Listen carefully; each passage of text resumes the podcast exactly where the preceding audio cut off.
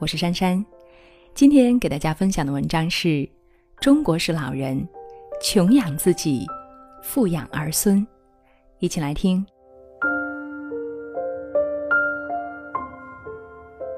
这个问题是我很小的时候发现的。我十岁那年的暑假，姑姥姥家的表舅结婚，邀请妈妈去参加婚礼。姑姥姥也就是妈妈的姑姑，家在几十里地以外的一个村庄。我以前和妈妈去过，这一次我嚷着还要跟着。妈妈拗不过我，骑着自行车和我一早就出发了。到了那儿，我的眼睛就不够用了。看新娘子，看花花绿绿的嫁妆，和一群小孩玩得不亦乐乎。中午吃过饭以后，妈妈帮着送走了几波客人，也打算回家。正在这个时候下起了雨，本以为是一会儿就停的雷阵雨，结果越下越大，直到晚上七点还没有停下来的意思。姑姥姥说：“那就住下吧，晚了我不放心，明天一早走还凉快。”晚上睡觉的时候，姑姥姥带着我们离开大房子，七拐八拐走过几个胡同，走进一个三间老房子的小院儿。虽然收拾得很干净，可是到处还是很破旧。我问：“这是谁家呀？”姑姥姥回答说：“是他家，以后呀，他和老伴儿，也就是姑姥爷，就在这里住了。”我不乐意了，这个房子又破又小。为什么不住以前的大房子呀？妈妈在旁边呵斥我说：“小孩子别瞎说，姑姥姥这个房子呀挺好的，大房子要给小舅和新舅妈住。”我一千个问号，还是忍住了。第二天回家的路上，妈妈和我说：“姑姥姥两个儿子，老两口辛辛苦苦一辈子，给他们每一个人盖了一套房子，娶了媳妇儿。”人生大任务就算完成了，以后就在那旧房子里养老了。当时的我想不通，觉得这样太不合理了。老人累了一辈子，也没有给自己盖几间像样的房子住，临到老还要住以前的旧房子，多憋屈呀！其实，如果你稍微留意一下，就会发现，时时处处都有这样的中国式老人，穷养自己却富养儿孙。这种现象在当下这个时代尤甚。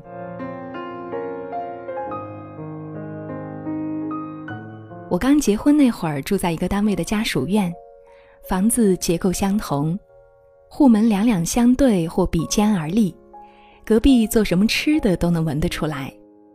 住这种房子最方便的就是串门，邻里关系大多很融洽。我家左邻是小两口，长期在父母那里蹭饭。回来住的时候也不多，和我们少有来往。当时右舍的一家和我们家关系密切，他们也是三口，夫妻两个带着一个四五岁的小女孩。每到周末，小女孩的奶奶都要来看孙女。老太太在乡下也没有什么钱，却特别疼孙女。哪怕是自家树上结的枣，都舍不得吃。鲜枣熟了送鲜枣。到了冬天就送干枣，总之老太太什么好东西都舍不得吃。她说：“喜欢看着孩子吃东西，自己老了吃点什么不行呀？”结果有一次，老太太在老家干活，忽然晕倒了，家里人急忙送到医院，一检查说是营养极度不良，身体各种元素都缺，住了一周的院，花了上万元。这些钱得买多少营养品呀？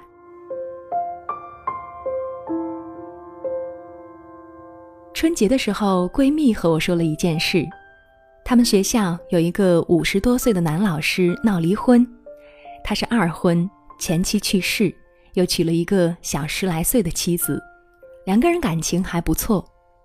这位男老师有两套房子，新房子自己住，还有一套旧的。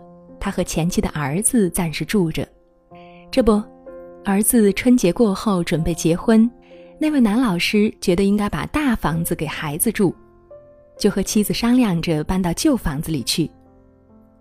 可是妻子不同意呀，凭啥呀？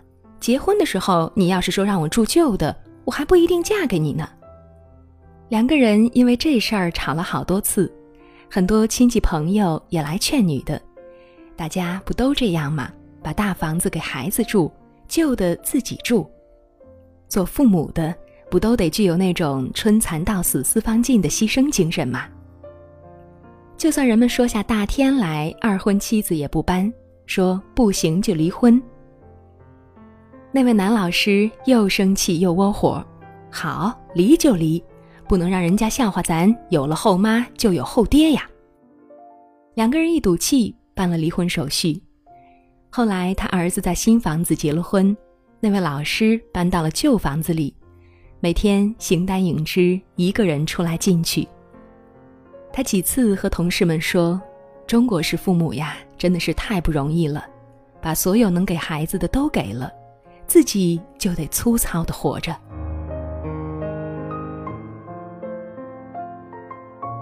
有一份老年消费调查问卷显示，在接受调查的两千零九十六位老人日常花费当中，百分之三十点七四花在日常开支，百分之二十三点五一补贴儿女，只有百分之三点三用在了自己的休闲生活上。这就是大多数中国父母的真实写照：穷养自己，富养儿孙。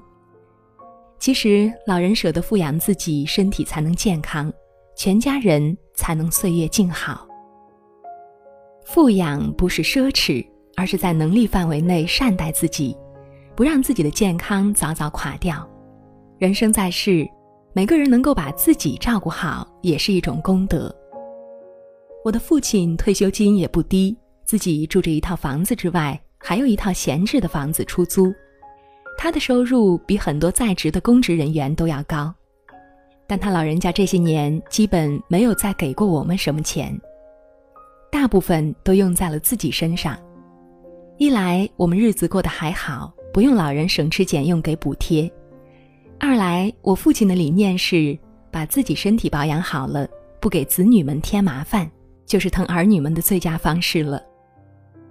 父亲的生活很有仪式感，吃饭从来不将就，哪怕是一个人也是有荤有素有汤，营养均衡。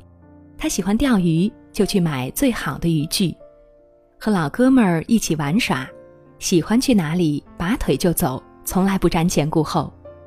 我周末经常去看父亲，他每一次都说，工作忙，不用老是惦记他。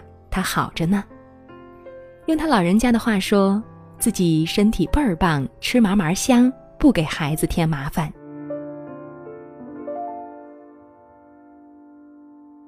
是呀，很多人心目中的好父母，就是咬紧牙关苛待自己，把所有的好东西都省下来给孩子。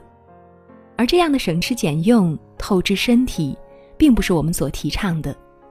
如果因为身体不好成了别人的拖累，心里无论再想着怎么爱孩子都无济于事。只有把自己活好了，才能惠及儿女。身体康健的父母才是孩子莫大的福气。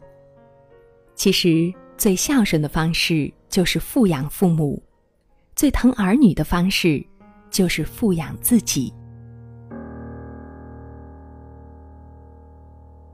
想说却还没说的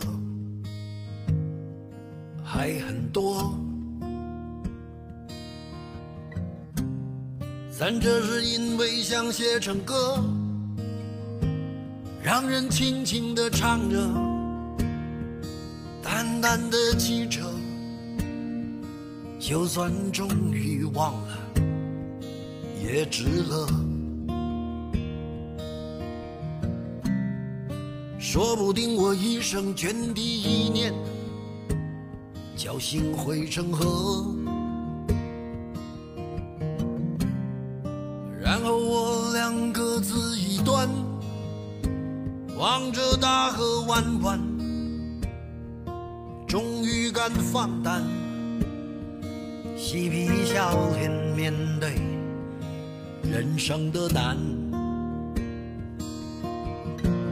也许我们从未成熟，还没能晓得，就快要老了。尽管心里活着的还是那个年轻人。因为不安而频频回首，无知的索求，羞耻与求救，不知疲倦的翻越每一个山丘，越过山丘。虽然已白了头，喋喋不休，时不我予的哀愁，还未如愿见着不朽，就把自己先搞丢。越过山丘，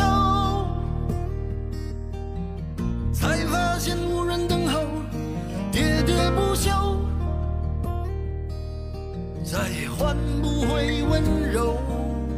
为何记不得上一次是谁给的拥抱，在什么时候？我没有刻意隐藏，也无意让你感伤。多少次我们无醉不欢，咒骂人生太短。